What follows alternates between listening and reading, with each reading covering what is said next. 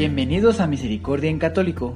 La finalidad de este podcast es compartirte la insondable misericordia de nuestro Señor Jesucristo, apoyándonos de literatura de santos como la biografía y diario de Santa Faustina, testimonios, temas para poner en práctica día a día para el crecimiento a la devoción de la Divina Misericordia.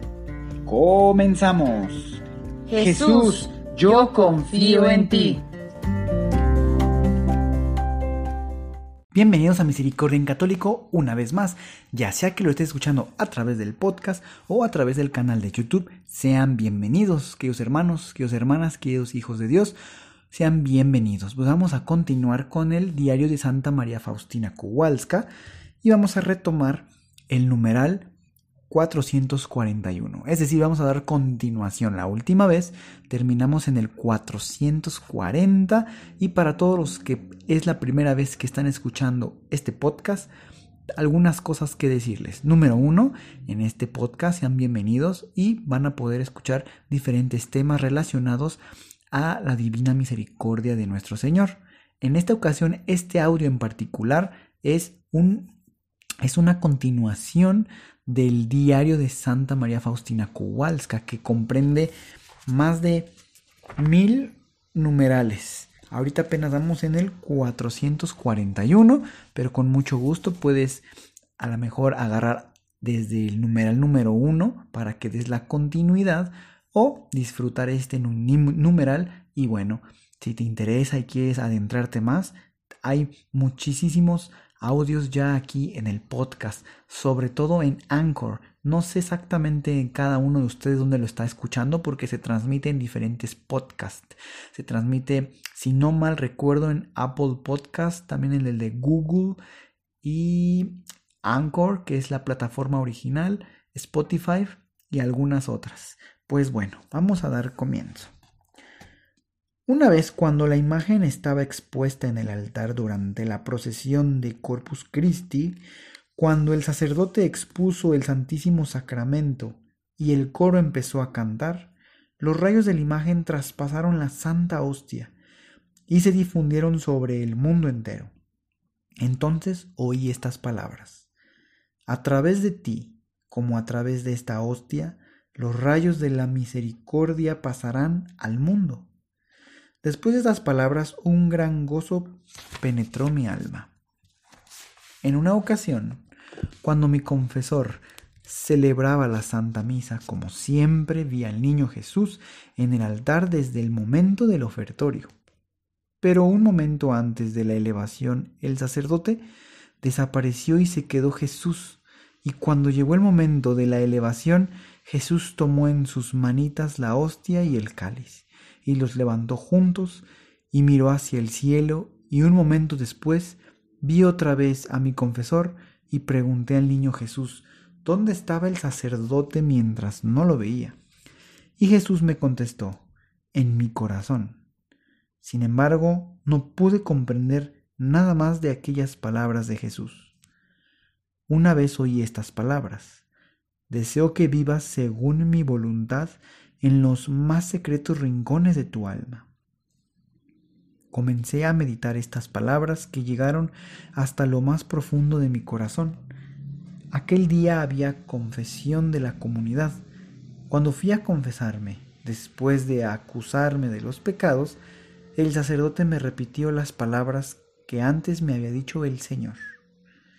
El sacerdote me dijo estas palabras profundas. Hay tres grados en el cumplimiento de la voluntad de Dios. El primero es cuando el alma cumple todo lo que está notoriamente comprendido en los reglamentos y en estatutos de la observancia exterior. El segundo grado consiste en que el alma sigue las inspiraciones interiores y las cumple. El tercer grado es aquel en el que el alma, entregándose a la voluntad de Dios, le deja la libertad de disponer de ella, y Dios hace con ella lo que le agrada, porque es un instrumento dócil en sus manos. Y me dijo ese sacerdote que yo estaba en el segundo grado del cumplimiento de la voluntad de Dios, y que no tenía todavía el tercer grado del cumplimiento de la voluntad de Dios. No obstante, debía empeñarme para cumplir ese tercer grado de la divina voluntad. Esas palabras penetraron mi alma por completo. Veo claramente que muchas veces Dios da a conocer al sacerdote lo que pasa en el fondo de mi alma. Eso no me sorprende nada, más bien agradezco al Señor que tiene a estos elegidos. Jueves, adoración nocturna. Al venir a la adoración, enseguida me envolvió un recogimiento interior y vi al Señor Jesús atado a una columna, despojado de las vestiduras y enseguida empezó la flagelación.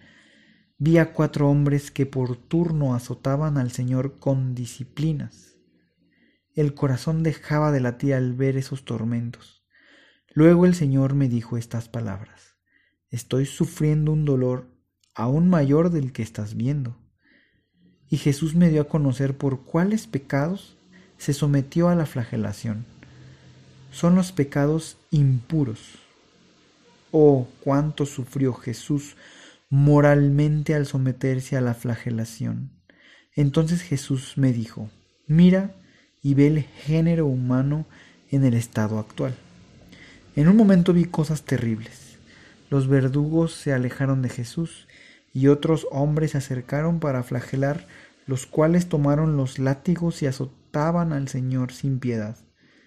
Eran sacerdotes, religiosos y religiosas, y máximos dignatarios de la Iglesia. Lo que me sorprendió mucho eran laicos de diversa edad y condición. Todos descargaban su ira en el inocente Jesús. Al verlo mi corazón se hundió en una especie de agonía, y mientras los verdugos lo flagelaban, Jesús callaba y miraba a lo lejos. Pero cuando lo flagelaban aquellas almas que he mencionado arriba, Jesús cerró los ojos y un gemido silencioso pero terriblemente doloroso salió de su corazón. Y el Señor me dio a conocer detalladamente el peso de la maldad de aquellas almas ingratas. ¿Ves? He aquí un suplicio mayor que mi muerte.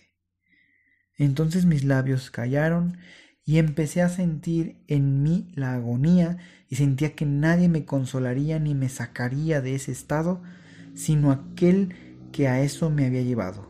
Entonces el Señor me dijo, Veo el dolor sincero de tu corazón, que ha dado un inmenso alivio a mi corazón. Mira y consuélate. Entonces vi a Jesús clavado en la cruz. Después de estar Jesús colgado en ella, un momento vi toda una multitud de almas crucificadas como Jesús. Vi la tercera muchedumbre de almas y la segunda de ellas. La segunda infinidad de almas no estaba clavada en la cruz, sino que las almas sostenían fuertemente la cruz en la mano. Mientras tanto, la tercera multitud de almas no estaba clavada ni sostenía la, cruz fuertemente, sino que esas almas arrastraban la cruz detrás de sí y estaban descontentas.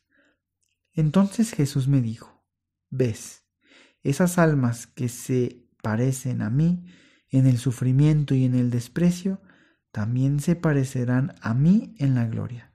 Y aquellos, aquellas que menos se asemejan a mí en el sufrimiento y en el desprecio, serán menos semejantes a mí también en la gloria.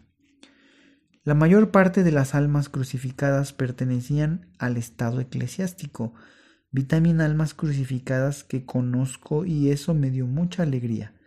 De repente Jesús me dijo, en la meditación de mañana reflexionarás sobre lo que has visto hoy. Y enseguida el Señor Jesús desapareció. Pues bien, queridos hermanos, eh, ha sido breve, pero creo que ha sido de muchísima información. Muy... Ah, ¿Cómo podríamos decir? Esa, esa manera en que Jesús le mostraba a Santa Faustina su gran dolor. Es decir, le decía cuánto sufría por aquellas almas que lo flagelaban. Y cuando Santa Faustina observó, se dio cuenta que aquellas almas eran sacerdotes, eran religiosas, religiosos, pues sí, del, digamos que niveles altos, ¿verdad? En la iglesia. En un principio empezó a ver Santa Faustina lo que sucedió hace mucho tiempo. Es decir, en la en el Via Crucis de nuestro Señor, la flagelación. Y vio precisamente a aquellos, se me olvidó la palabra, los verdugos. Vio a los verdugos en un primer instante, pero después vio que los verdugos se retiraron y llegaron otras personas a seguir flagelando. Y es ahí cuando se dio cuenta, pues, es que eran, pues, mismos sacerdotes. Y yo me imagino que esto es cuando cada uno de nosotros hacemos ese tipo de actitudes que no son las de Dios, que, que vamos en contra de los mandamientos de nuestro Señor. Somos nosotros mismos los que flagelamos a nuestro Señor. Entonces, posteriormente, puede notarse que en otra visión Santa Faustina observa a almas que están pues crucificadas. Otras no están crucificadas, sino se están tomando de las manos de la cruz y otras solo van arrastrando la cruz, renegando. ¿Y cuántas veces, hermanos, hemos estado en estas tres diferentes posiciones? Una posición es cuando hemos estado junto con Jesús, aceptando la cruz en alguna humillación y en silencio. Personalmente, creo que muy pocas veces he estado ahí. En en el segundo grupo de almas, las que están ahí agarradas de las manos y ser crucificadas, me imagino que es cuando sí llevamos la cruz, pero no estamos del todo sueltos a la voluntad de Dios. Tal vez eh, hacemos algunas, eh, diríamos una palabra muy coloquial, pucheros como un, o sea, no estoy tan a gusto, pero sé que tengo que estar aquí. Yo así me lo estoy imaginando, son comentarios personales. Y el tercer grupo de almas, ¿cuántas veces hemos nosotros renegado de la cruz que nos toca día a día? Entonces, pues bueno, nada pasa desapercibido a los ojos de nuestro Señor. Pidámosle el Espíritu de, de nuestro Señor que nos acompañe para poder ser dóciles, porque bien lo dice Jesús a Santa Faustina, de la misma manera que las almas toman el sufrimiento y la cruz, de la misma manera la tomarán conmigo en la gloria. Es decir, se asemejarán a mí en la gloria, acorde a como haya sido aquí en la tierra. Pues tenemos una tarea grande, queridos hermanos, estar en oración y en cada tribulación pedirle a nuestro Señor su amor y su gracia para que con ella podamos salir de aquellas pruebas. No pidamos que se alejen esas pruebas y que se vayan. Eso tal vez sería el tercer grupo de almas, almas, perdón, renegar de la cruz.